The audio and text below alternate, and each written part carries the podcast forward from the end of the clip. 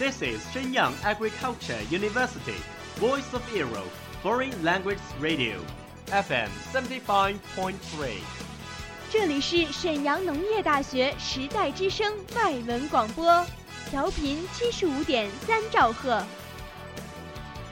Travel around the Western world, get through your English channels, broaden your horizon. Welcome to E. VOE. 引领资讯潮流，掌控校园高度，用我们的精彩唤醒你的耳朵，收听最流行 V O E，愿你听。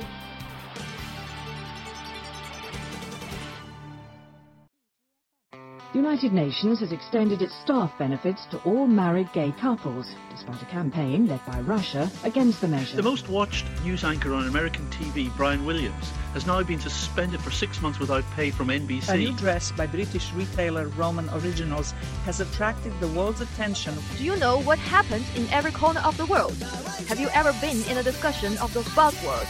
Follow us, a whole world will open to you. Welcome to What Does the World Say?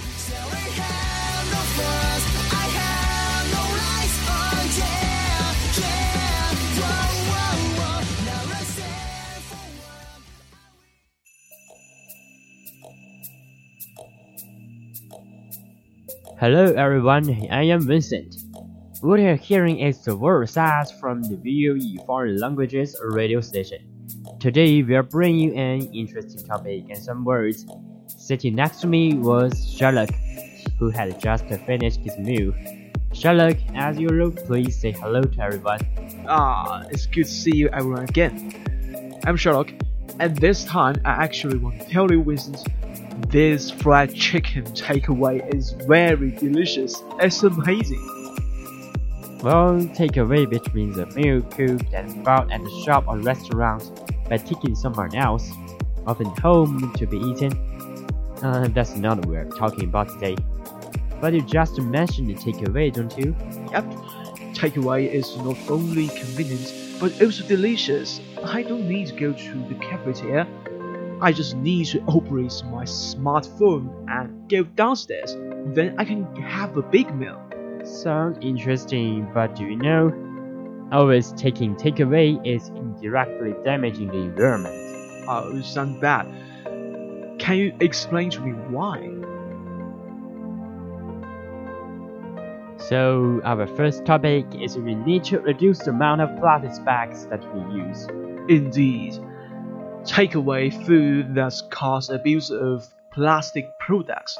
In order to reduce the use of plastics, countries can say that they have their own way, such as in Kenya, selling or even using plastic bags will risk imprisonment of up to four years or fines of $40,000.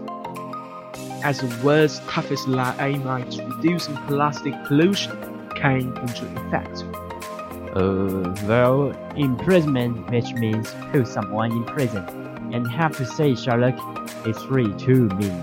Uh, you know, there's something more that we think is go too far. Kenya's law allows police to go after anyone, even carrying a plastic bag. Actually, enforcement would initially be directed at manufacturers and suppliers. Ordinary people will not be harmed. Anyway, it's a great thing to make a change to protect the environment. And similarly, businesses also made some change. Big supermarkets chain has already started offering customers clothes bags as alternatives. In fact, I think it is a way for the government to introduce enforcement measures, but I prefer citizens to voluntarily raise their awareness of environmental protection.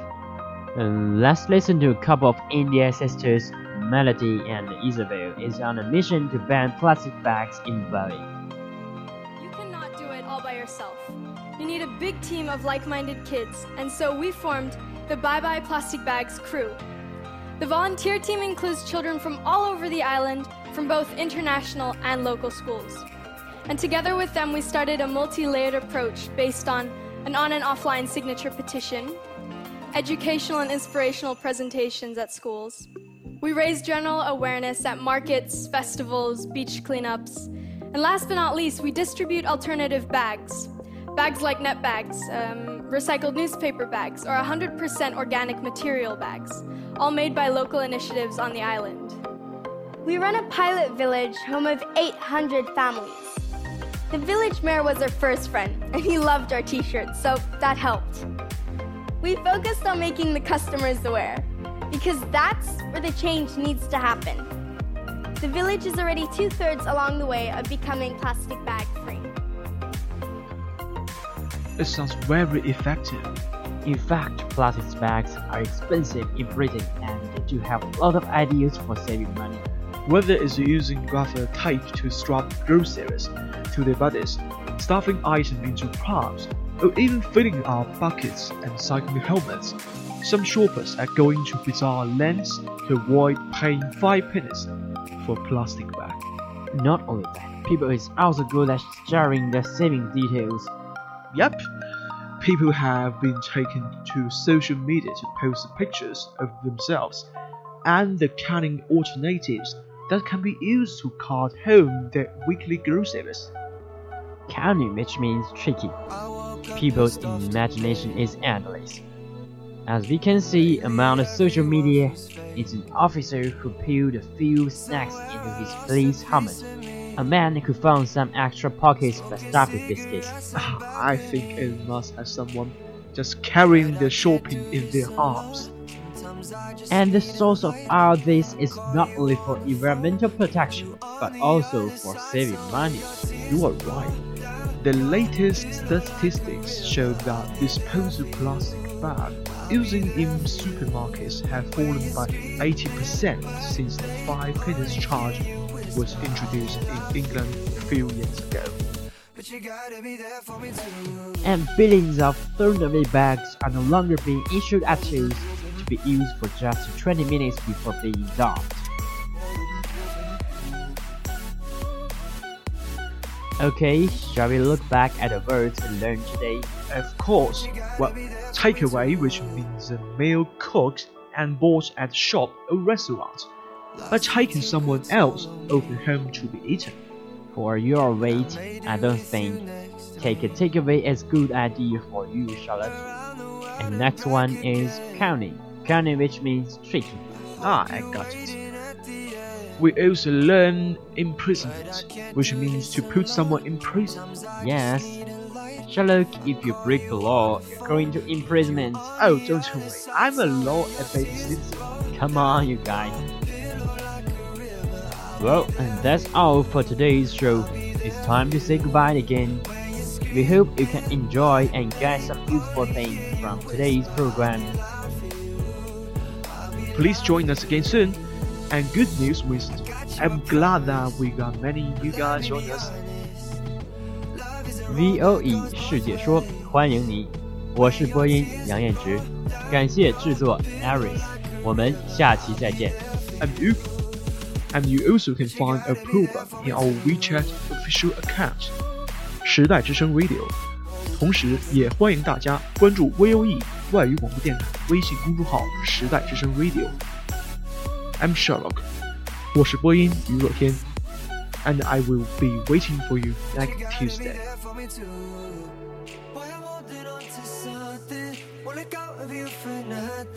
I'm running, running just to keep my hands on you. There was a time that I was so blue. What I got to do to show you? I'm running, running just to keep my hands on you.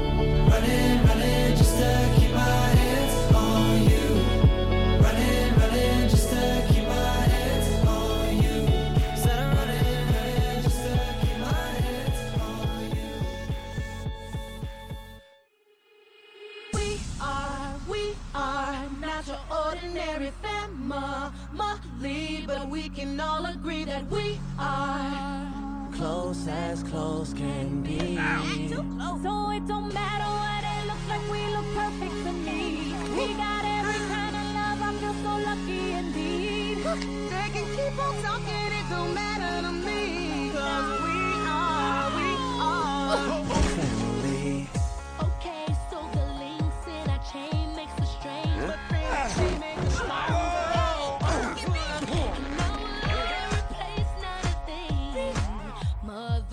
your father. Go, Manny.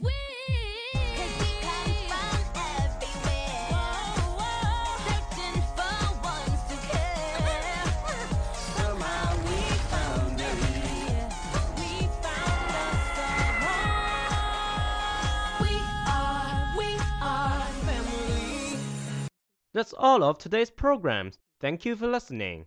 如果你喜欢我们的节目，您可以同时在荔枝 FM、iTunes Store Podcast 同时搜索 VOE 外文广播电台，为您呈现精彩往期节目。我们下期再见。